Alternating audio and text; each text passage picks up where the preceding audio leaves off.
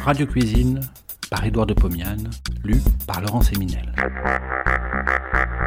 De 1923 à 1929, Édouard de Pomiane présente, tous les vendredis soirs sur Radio Paris, ce qui fut sans doute la première émission culinaire radiophonique. Cela s'appelait Radio Cuisine. Près d'un siècle plus tard, nous donnons à réentendre ces quelques 200 chroniques qui firent la joie des auditeurs de l'époque.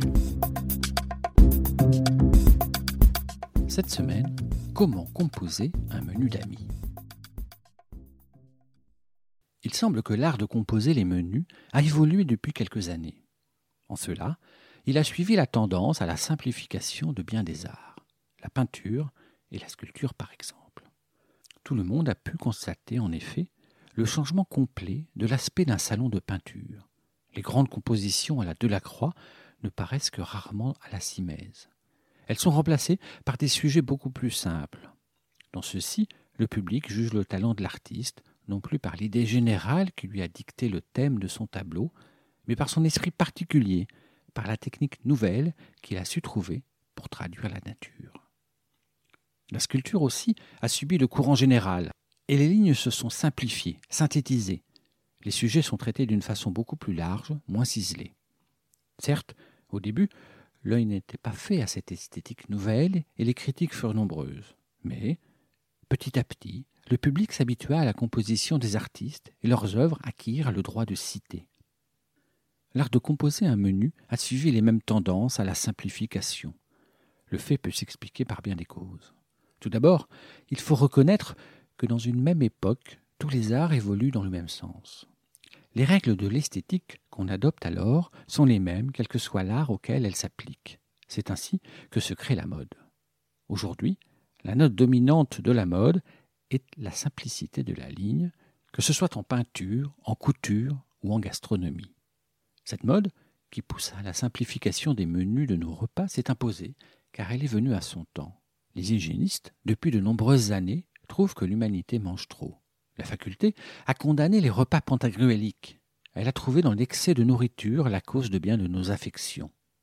Aussi, les sages, ceux qui veulent se réserver une vieillesse à l'abri de la goutte et des rhumatismes, ont-ils mis un frein à leur appétit? Et puis, avouons-le, on regarde aujourd'hui à la dépense qu'occasionne un repas servi à la façon de nos grands-pères. Les matières premières sont devenues tellement chères que le budget d'une famille moyenne ne pourrait s'équilibrer s'il fallait, à chaque dîner d'amis, servir un potage, un poisson, une entrée de viande, un rôti, un légume, un entremets, un fromage et des desserts. Aujourd'hui, en art, le public cultivé est beaucoup plus éclectique que celui d'il y a cinquante ans.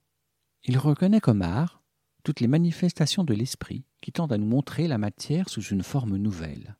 La gastronomie a conquis une place honorable aux côtés des autres arts, et une jeune maîtresse de maison moderne est aussi fière d'un bon plat qu'elle a préparé elle-même ou fait préparer sous sa direction que du store en filet ou du chandail de laine qu'elle a dessiné et exécuté. Ce plat qu'elle a conçu, elle désire le faire apprécier par ses hôtes, aussi cherche-t-elle à le mettre en valeur. Elle ne doit donc pas distraire l'attention des invités par de nombreuses préparations, meilleures les unes que les autres. Le plat choisi ne doit pas, bien entendu, composer lui seul tout le repas. Il doit être encadré par des compositions légères, sans aucune prétention. Il faut cependant savoir choisir ces dernières pour faire ressortir le plat principal, point culminant du repas. Choisir ce plat n'est pas chose commode. Il doit plaire à tous les autres qu'on reçoit. Tous ont-ils le même goût? C'est à la maîtresse de maison de le savoir, et ainsi, à propos d'un plat, elle devra mettre en œuvre toute sa perspicacité, tout son instinct de psychologue. Il faut savoir assortir ses invités, les grouper d'après leur caractère commun, qui se traduisent parfois par certaines aspirations gastronomiques communes. Ceci étant fait, il faut choisir le plat qu'on veut leur donner.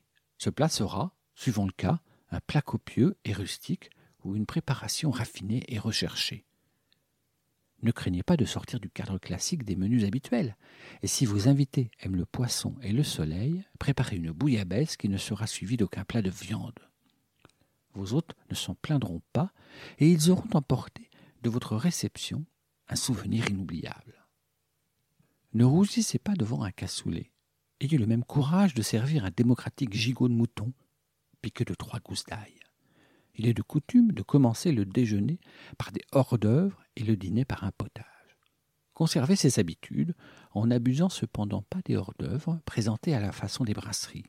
Une telle débauche de charcuterie, de légumes en salade nécessite l'ingestion d'une grande quantité de pain et alourdit le début du repas. Quant au potage, on en réduit de plus en plus la ration. Il est versé d'avance dans le fond des assiettes et ne constitue pas un aliment copieux.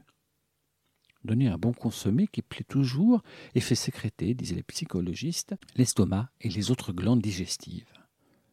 Ces préambules du repas doivent être suivis d'un plat d'œuf à midi ou d'un poisson bouilli le soir.